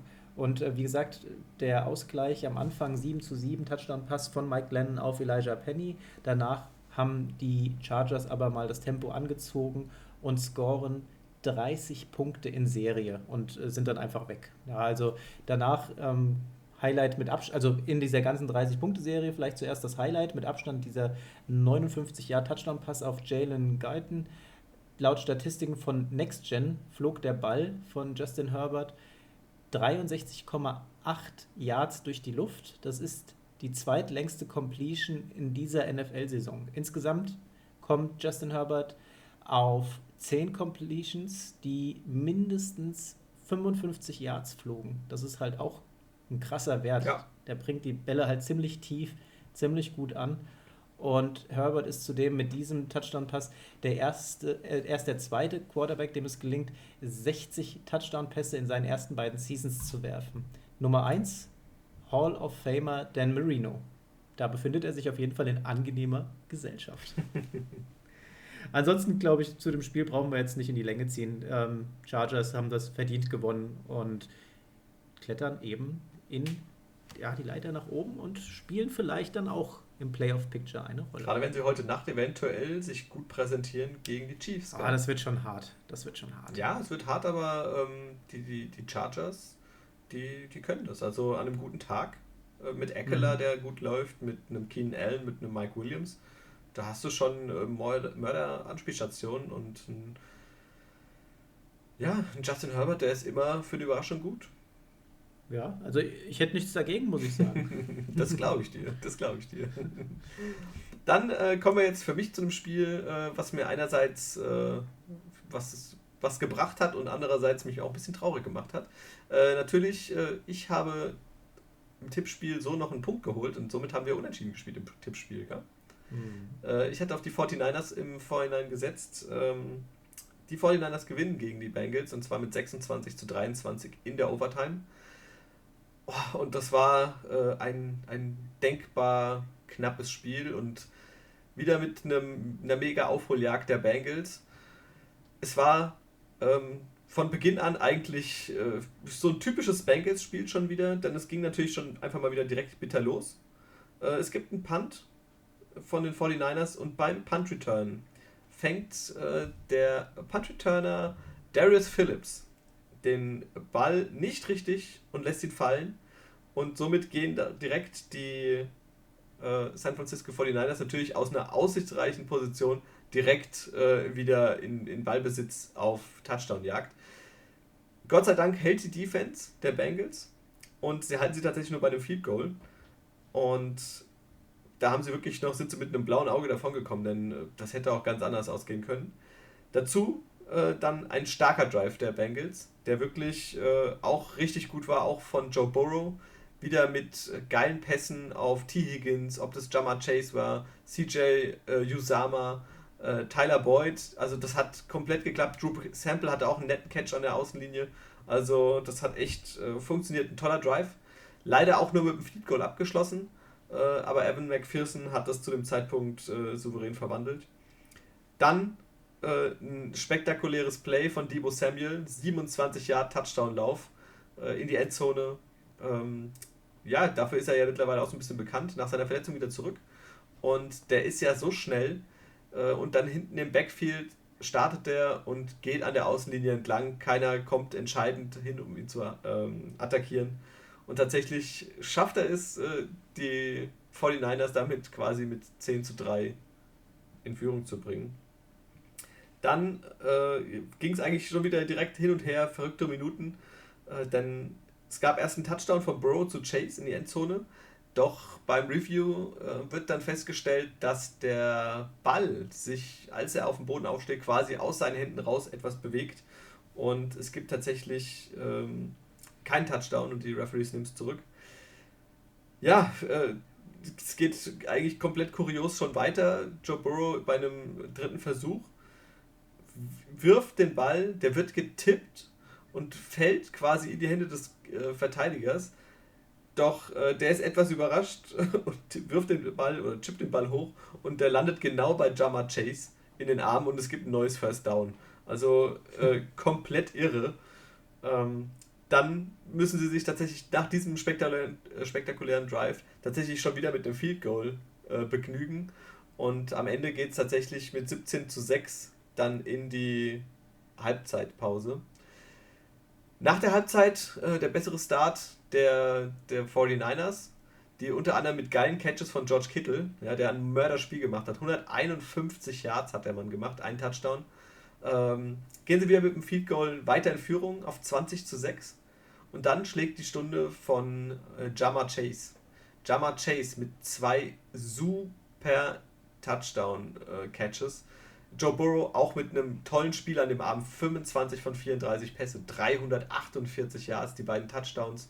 Äh, er wurde auch fünfmal gesackt, ja. Äh, und das natürlich äh, bei einer Defense äh, der, der 49ers, die ja bekannt ist dafür. Unter anderem Nick Bosa wieder mit zwei Sacks, also ist äh, super stark gewesen. Ähm, trotz allem, wie gesagt, Joe Burrow mit einem erstklassigen Spiel, also hat mir richtig gut gefallen und äh, wenn er so spielt, dann haben, können die Bengals eigentlich jedes Team schlagen. Also es war wirklich äh, nicht die Offense, die da versagt hat, sondern ähm, leider die Special Teams und natürlich der Kicker. Dann äh, der verschießt leider am Ende des Spiels ein entscheidendes Field Goal. Hätte er getroffen, äh, wäre es gar nicht erst zur Overtime gekommen. So geht es in die Overtime. Die Bengals bekommen den Ball, äh, marschieren das Feld runter, kommen zum Field Goal, treffen. Doch die haben sie ihre Rechnung leider ohne Jimmy G gemacht, denn äh, Jimmy Garoppolo führt sein Team zum Schluss tatsächlich runter das Feld. Und äh, am Ende gibt es einen 12 Jahr Touchdown-Catch von Brandon Ayuk, der über die Linie springt und halt das Spiel quasi besiegelt und die 49ers auch zum glücklichen Sieger macht, sagen wir mal so. Aber ich würde schon sagen, dass die Bengals Offense da einen Teil beiträgt. Das ist jetzt nicht nur der Kicker mhm. oder Special Teams, weil wenn du ähm, schaust, im, im ersten Drive machst du drei, also im ersten Quarter machst du drei Punkte, im zweiten drei Punkte, dann fehlt es ja da letztendlich auch tatsächlich an der Verwertung, weil an sich sah es ja nicht, nicht schlecht aus. Die haben halt einfach nicht durchgezogen bis zum Ende. Ja, du musst, du musst sagen, okay, du spielst gegen die 49ers Defense, die äh, sehr gut aufgelegt ist, ähm, aber du hast, wie gesagt, ganz große Probleme. Ich meine, wenn Darius Phillips zweimal den Ball fallen lässt als Punt-Returner und dein, dem gegnerischen Team, statt dass du den Ball hast, zweimal die Möglichkeit kurz vor deiner Endzone gibst, ähm, wo dann Punkte draus entstehen, Klar. dann äh, verlierst du so ein Spiel. Ist eigentlich, also dass sie das noch in die Overtime gerettet haben, so muss man sagen, Respekt. Ähm, ansonsten, also ich kann es nicht verstehen. Dann verschießt du ein entscheidendes Field Goal. Äh, wie gesagt, es wäre anders ausgegangen, aber hätte, hätte Fahrradkette. Am Ende stehen halt die so. Bengals wieder mit leeren Händen da. 7-6, nur noch Dritter in der Division, hinter den Browns, die gewonnen hatten gegen und jetzt mhm. die Ravens. Also ähm, ein Spiel, aber nur hinten dran. nächsten Spieltag kann sich alles drehen, die Bengals gewinnen, die Browns und die Ravens verlieren, dann sind die Bengals auf einmal auf der 1. Ja? Also es mhm. kann alles passieren. Aber ich hatte es schon angesprochen in unserer Special-Folge. Die Bengals haben mit das schwerste Restprogramm von den Teams. Ja, absolut. Und jetzt auch so ein Spiel gegen die 49ers, auch wenn sie es eng gestaltet haben.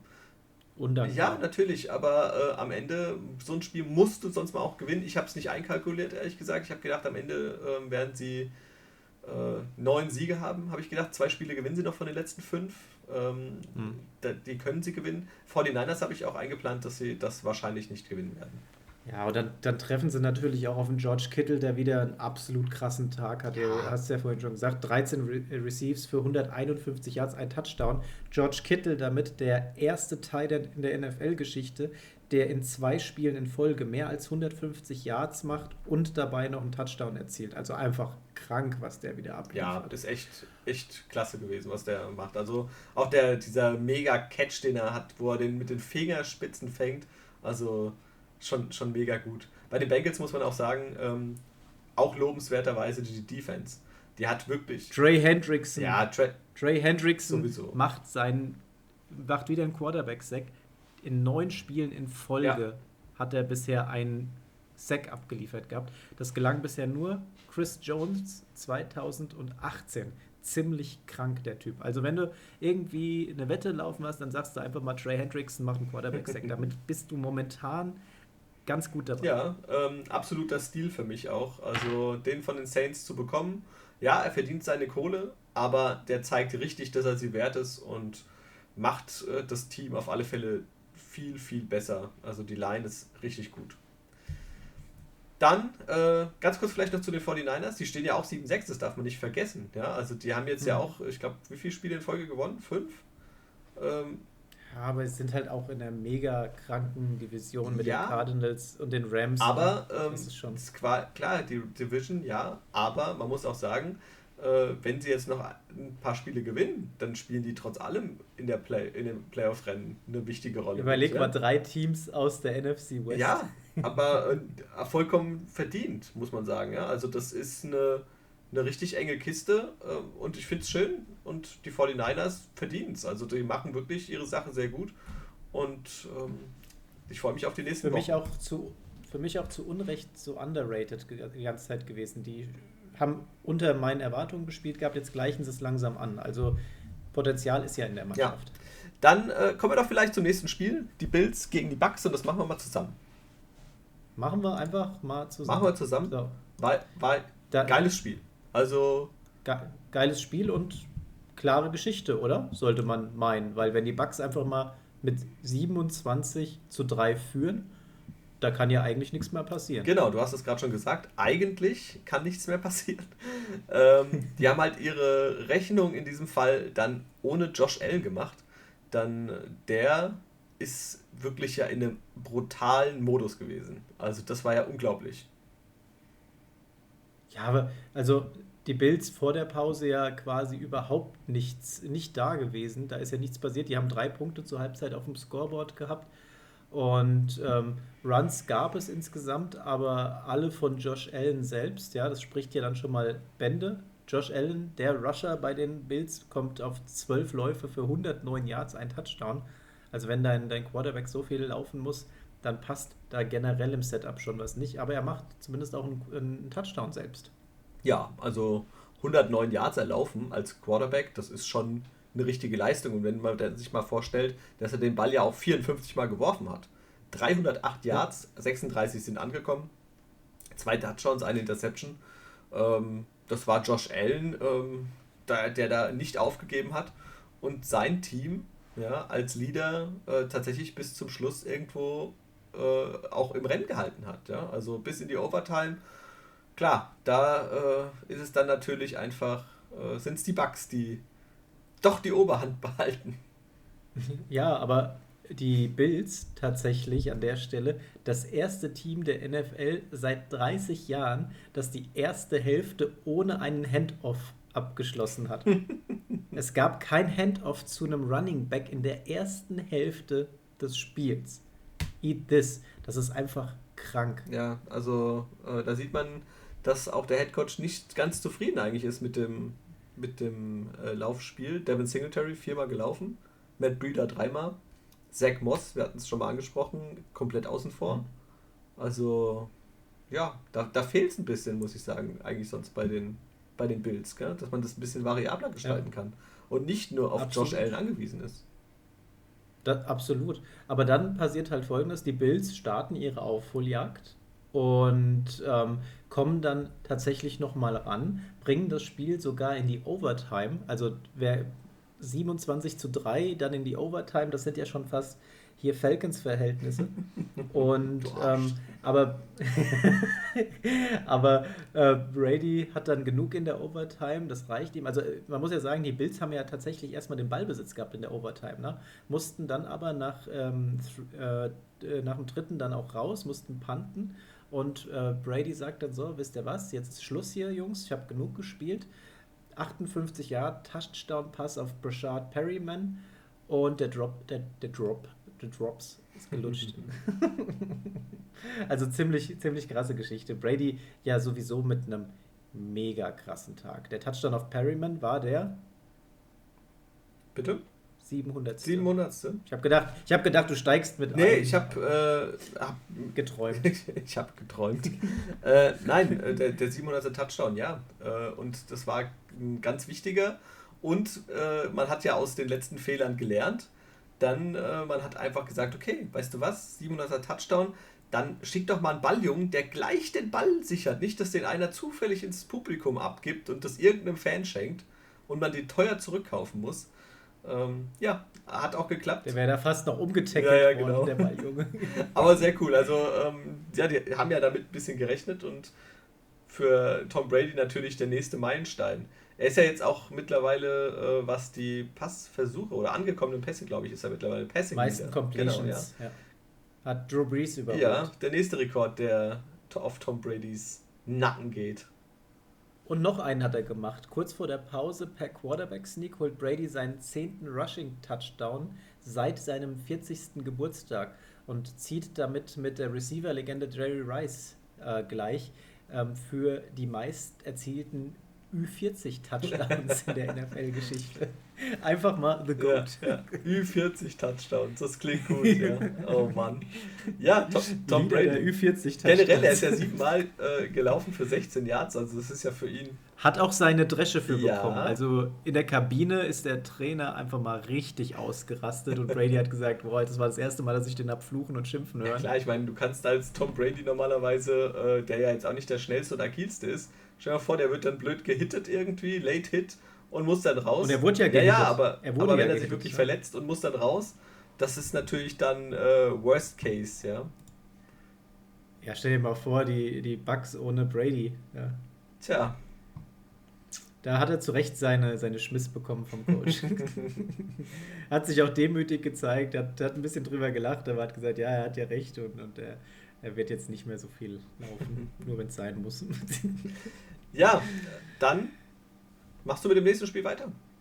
Mache ich einfach weiter. Die Bears und die Packers. Und da ist es ja so, dass quasi äh, der Besitzer der Bears sein Team in Green Bay empfängt. Aaron Rodgers ja mit diesem Satz zu einem Chicago-Fan beim letzten Mal ähm, groß in den Medien gewesen. Da hat er gesagt, äh, I own you.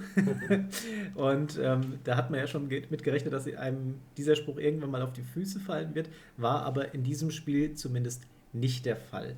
Auch wenn die Bears erstmal generell mit 10 Punkten in Führung gehen, ist es ähm, mal wieder Aaron Rodgers, der hier absolut glänzen kann mit äh, seinen Zahlen. 29 von 37 bringt der gute Herr an für 341 Yards, vier Touchdowns. Einfach nur Wahnsinn, was der da wieder hinlegt und zaubert.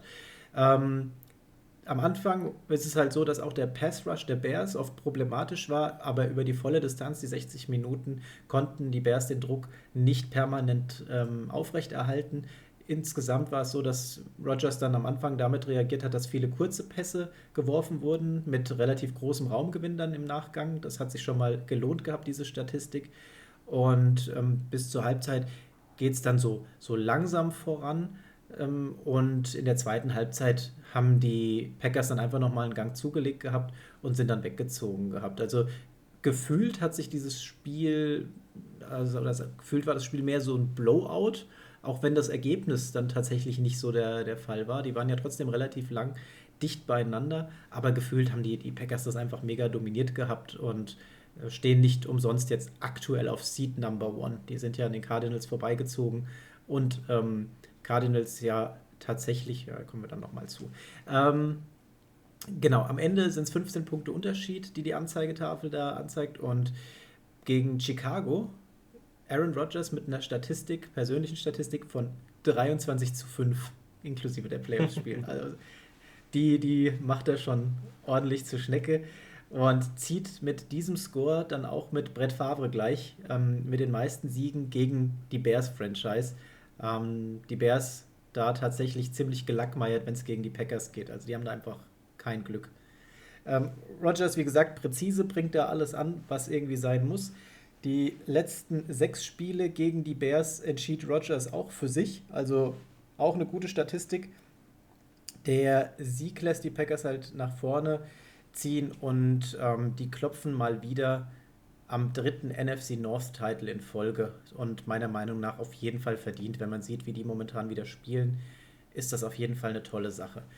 Was wir auch jetzt mal mit betrachten sollten, ist diese Wide Receiver Diskussion. Aktuell Wide Receiver, da spricht man ja ziemlich oft von, von Jefferson und Cup, die ja beide auch mega krass unterwegs sind. Der Bonte Adams rutscht ab und zu mal wieder so ein bisschen in den Hintergrund, zeigt aber in dem Spiel mal wieder, warum das absolut ungerechtfertigt ist. Denn Davante Adams 10 Receptions, 121 Yards, 2 Touchdowns. Und die Synergie mit Aaron Rodgers ist einfach nur krank. Ich würde sagen, das ist wahrscheinlich das beste Gespann Quarterback, Wide Receiver, was die Liga so zu bieten hat. Auch wenn Stafford und Cup momentan auch ganz gut funktioniert, aber mit Rodgers und, und Adams das ist einfach nur heftig, was die beiden da abfeiern können. Gegen einst eine der besten Defense der Liga, äh, wie den Bears, ähm, ist es halt auch nicht gerade einfach, so Zahlen hinzulegen. Aber Devonta Adams hat immer wieder gezeigt, wie er die Bears schlecht aussehen lassen kann. War schon ziemlich gut, diese Vorstellung von ihm. Bei den Bears, wenn wir da mal hinschauen, ist es ein Spieler, der hier so ein bisschen nach vorne sticht. Und zwar ist es, jetzt weiß ich nicht, wie ich ihn ausspreche, Jakeem Grant wahrscheinlich.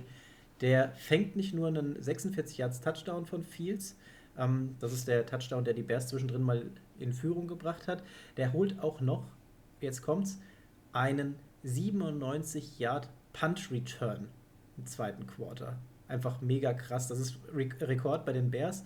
Bei den Bears ist es noch keinem Spieler zuvor gelungen, ähm, einen so langen Punch-Return zu erlaufen. Und ist das vielleicht die Schwachstelle bei den Packers, Special Teams, dass die sowas durchlassen? Wäre auf alle Fälle die Möglichkeit, ja. Also ich denke, viele Schwachstellen haben sie nicht bei Green Bay.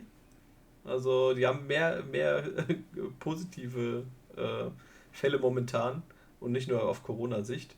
Ähm, aber tatsächlich Special Teams könnte ich mir auch vorstellen, dass das am, am ärgsten wird, ja.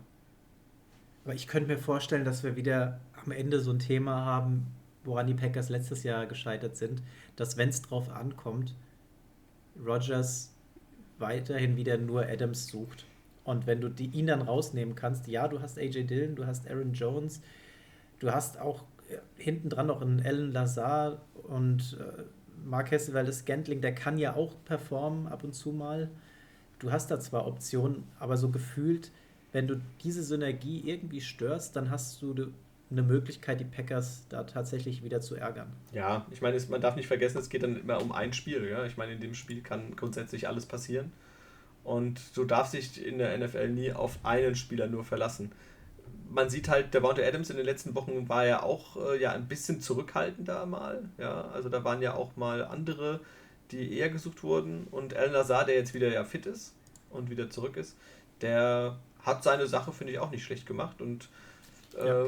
man muss halt die Last in dem Moment einfach, denke ich mal, auf zwei, drei Schultern verteilen. Und gerade in den Playoffs ist wichtig, dass du nicht zu ausrechenbar bist. Was man ja auch hier zum Beispiel bei, im Running Game sieht mit äh, einem Aaron Jones oder auch einem AJ Dillon, die beide äh, richtig gut sind. Ja, absolut. Muss ein bisschen variabler sein, denke ja. ich mal. Dann kommen wir zum letzten Spiel. Und Highlight-Spiel Highlight schlechthin, die Rams gegen die Cardinals. Und wir haben ja beide im äh, Vorfeld gesagt gehabt, oh, wir stellen uns vor eigentlich, dass die Cardinals am Ende das äh, bessere Ende für sich haben. Ja. Aber dass es eine knappe Kiste wird, das haben wir das beide haben wir beide gesagt. gesagt. Aber am Ende war es ausschlaggebend, dass die Rams das bessere Ende für sich hatten. Sie hatten 30 zu 23 gewonnen. Und das, obwohl am Anfang ja auch erstmal das Spiel ganz bescheiden eröffnet wurde, denn kurz vor Spielbeginn sind Ramsey und Higby auf die Covid-Liste gesetzt worden und mussten das Spiel aussetzen. Ja, sehr, sehr bitter aus Rams Sicht. Auf der Cardinals-Seite äh, war es so, äh, auch, auch bei den Rams, sorry, äh, Andrew Whitworth, ähm, der O-Liner, er ist Left Tackle. Und zwar ist er äh, jetzt 40 Jahre alt geworden und der ist tatsächlich jetzt der erste äh, 40-Jährige, der als Starter äh, auf der Left Tackle Position starten durfte.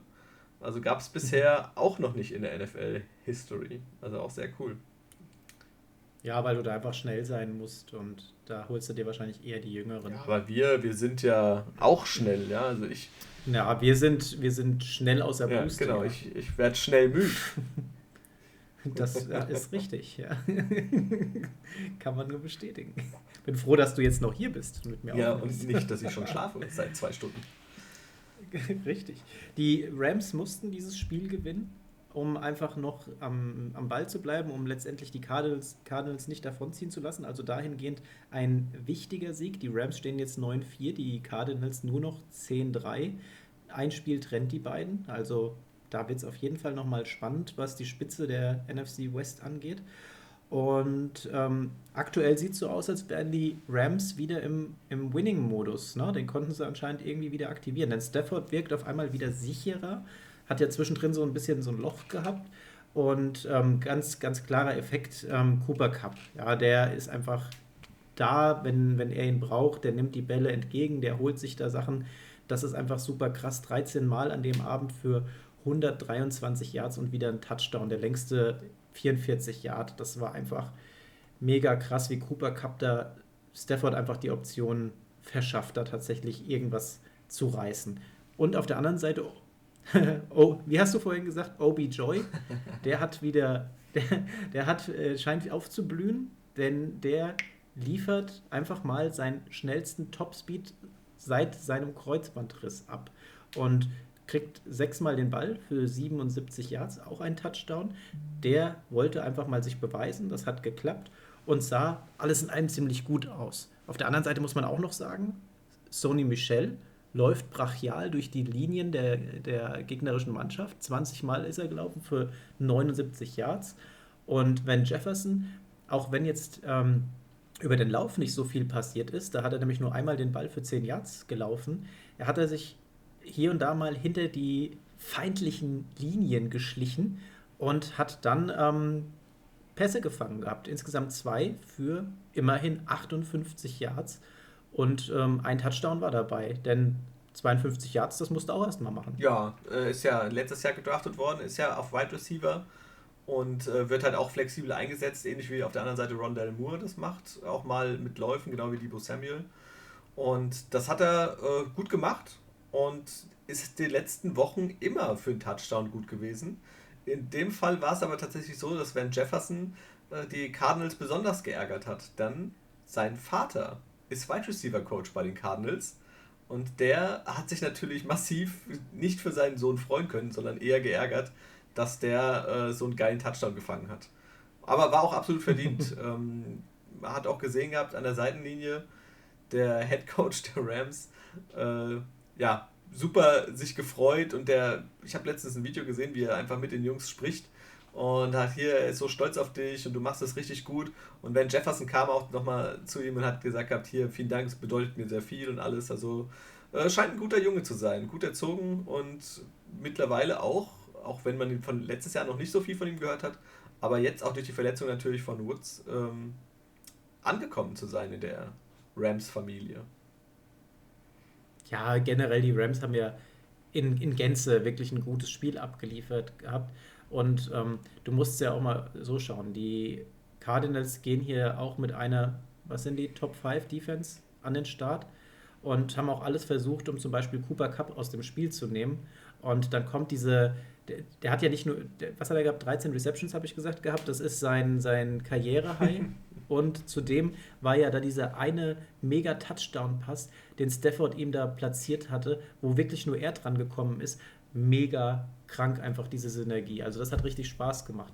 Auf der anderen Seite haben wir Kyler Murray gesehen gehabt. Der war ja quasi schon Teil der, der MVP Roadshow. Ähm, hättet mit dem Sieg gegen, gegen die Rams hier sicherlich nochmal ein Ausrufezeichen dahinter setzen können. Was passiert aber? Ähm, er kommt auf 32 von 49 Pässen, die er anbringt. Kein Touchdown, dafür zwei Interceptions.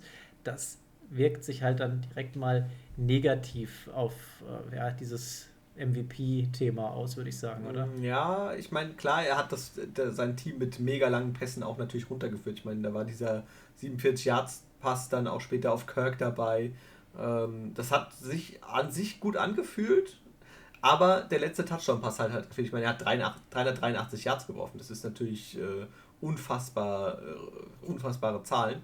Und dazu noch 61 Yards gelaufen, bester Rusher seines Teams. Aber äh, es hat halt so ein bisschen die, die Vollendung noch gefehlt. Äh, es war der ein oder andere äh, Drop dann noch dabei. Äh, gerade auf Seiten von Hopkins, der klar auch ein schweres Leben hatte, aber ja, ich meine, er hat nur 5 von 13 Pässen gefangen, da war mehr möglich gewesen. Und vielleicht wäre es dann auch anders ausgegangen. Aber man. Damit sind wir wieder bei dem Genau, ja, man weiß es nicht. James Conner, muss man sagen, äh, unauffällige Spiele eigentlich von ihm, 13 Mal für, gelaufen für 31 Yards. Dazu aber zwei Touchdowns. Ganz wichtig, ähm, hat die Cardinals auch da im, im Spiel gehalten und bis zum Schluss auch die Möglichkeit gegeben. Ich meine, es war ja bis zum Ende, ich glaube bis zwei Minuten knapp vor Schluss, war es ja super eng. Sie haben dann noch einen Onside-Kick erobert äh, auf mhm. Seiten der Cardinals und hatten noch die Chance. Ich weiß, es gab diesen geilen Lauf von Kyler Murray unten ähm, kurz vor Schluss durch, durch das ganze Spielfeld und er ist dann unten rausgegangen, hat sich gefreut, dreht sich um und sieht, es liegt eine Flagge im Backfield. Und klar, sowas heißt in dem Fall immer Holdingstrafe. War äh, super ärgerlich. Dann denkst du, gut, okay, alles klar, abschütteln, nochmal machen. Äh, dann gab es einen Fall Start in der Folge äh, auf, für die O-Line äh, von dem Spieler, der neben ihm stand. Also äh, super ärgerlich. Und dann bist du natürlich bei, keine Ahnung, Dritter und Lang und dann versuchst du es noch, aber ähm, Aaron Donald besiegelt einfach dieses Spiel äh, und die Niederlage der Cardinals mit seinem dritten Sack. Also. Ja, der ist einfach so krank. Der hat ja auch ja. das Spiel tatsächlich mit einem Sack erstmal eröffnet. Also erster Spielzug und Murray liegt erstmal auf ja. dem Boden. Ne? Das war ja einmal das. Und du hast ja gerade gesagt, er besiegelt dann am Ende auch äh, tatsächlich mit seiner äh, mit, seinem, mit seinem dritten Sack die, die Partie, denn da ist dann das Comeback tatsächlich auch von den, von den Cardinals einfach mal dahin. Die machen dann nichts mehr.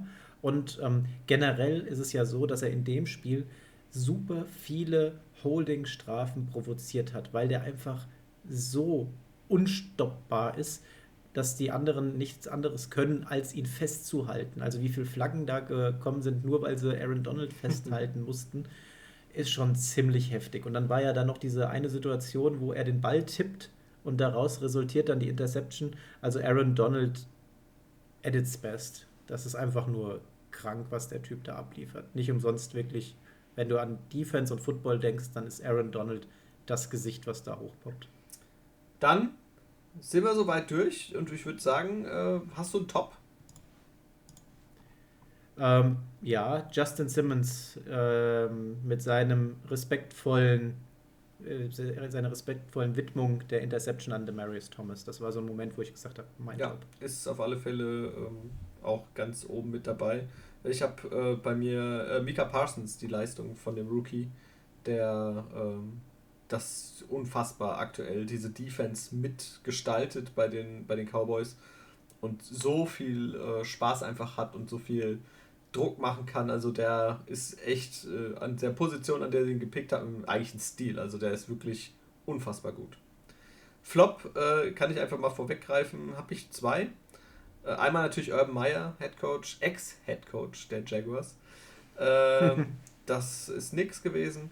Und äh, für mich persönlich war es auch Taylor Heinecke. Ich war, hätte nicht gedacht, dass er tatsächlich äh, das von der Cowboys Defense tatsächlich das Leben so extrem schwer gemacht bekommt, dass er wirklich gar kein Land sieht. Also das war ja, ähm, war leider gar nichts gewesen.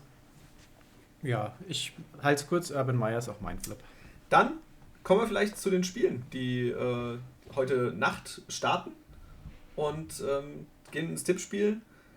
Die Chiefs gegen die Chargers. Mhm. Was sagst du denn? Äh, ich sage, die Chiefs werden es machen. Äh, die Chiefs sind das komplettere Team letztendlich. Die Defense, wir hatten es vorhin ja thematisiert, äh, die dominiert momentan tatsächlich. Äh, domin äh, dominiert. Und ich könnte mir vorstellen, dass sie auch dem Justin Herbert das Leben sehr schwer machen werden. Und am Ende ähm, wird wahrscheinlich, denke ich mal, die Chiefs auch übers Laufspiel, was bei denen auch gut laufen kann, mit einem Clyde Edwards leer, ähm, besser funktionieren und mhm. am Ende machen es die Chiefs. Ja, kann ich leider nicht gegen argumentieren. Ich habe auch so das Gefühl, die Chiefs, die sind jetzt gerade in einem, in einem Hoch, die haben Rückenwind. Die Chargers natürlich auch, aber im Direktvergleich weiß ich nicht, ob sie den Druck aushalten können. Ähm, ich gehe auch mit den Raiders Chiefs. gegen Browns. Das ist jetzt, das wird jetzt interessant, weil bei den Browns ja weiß man nicht, wer alles tatsächlich auf dem Feld stehen wird. Hm. Ich gehe trotzdem mit den Browns. Dann gehe ich einfach mit den Raiders. Äh, bei den Browns äh, soll ja, wenn Baker Mayfield jetzt nicht spielen sollte, da ist über den Impfstatus nichts bekannt, ähm, wäre es interessant äh, halt zu fahren, dann wäre eventuell Case Keenum der Starter. Das muss man halt sehen, äh, wie sich das da entwickelt. Patriots ja. Colts. Patriots. Äh, Gehe ich auch mit den Pets. Panthers gegen Bills. Bills. Also mit den Bills. Jets gegen Dolphins. Dolphins. Mal äh, für dich direkt auch die Dolphins eingetragen gehabt, ja. So, äh, Washington gegen Eagles.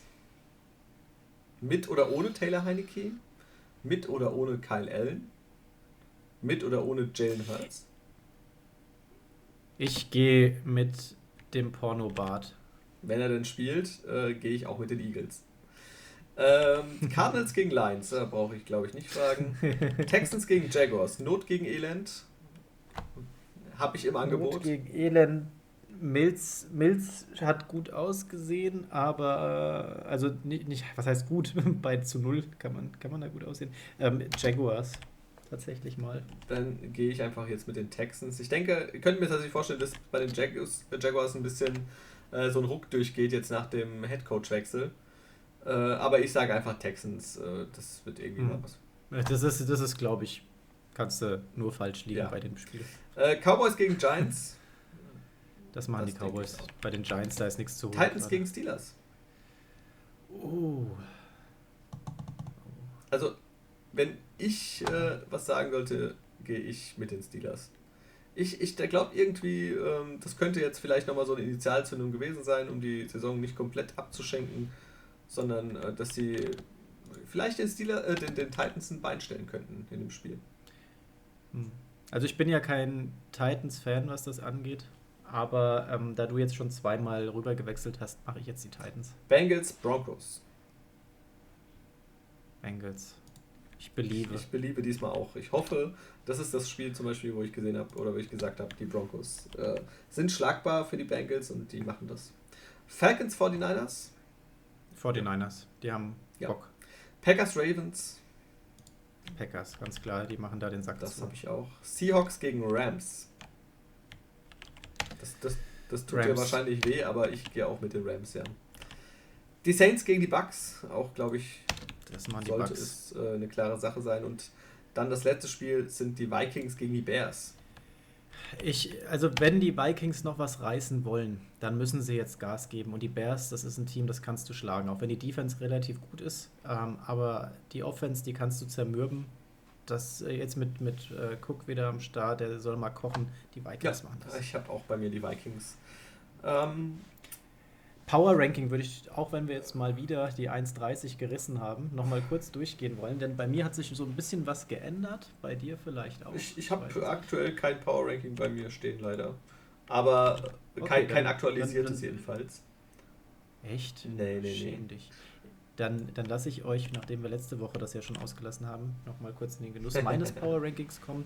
Eine kleine Veränderung an der Spitze nach dem letzten Spieltag. Die Packers überholen die Cardinals bei mir, denn die Packers aktuell das mit einer krassen Hätte ich Leistung. aber auch.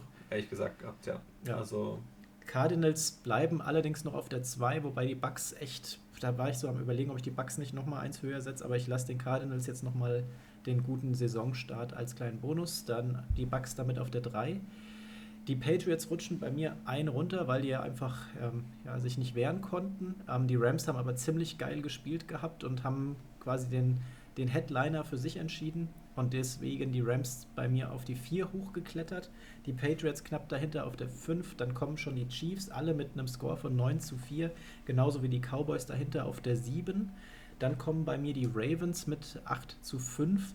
Die Bills lasse ich noch auf, mit 7 6 auf der 9. Die Chargers mit 8 5 auf der 10. Die Titans mit ihrem 9 4.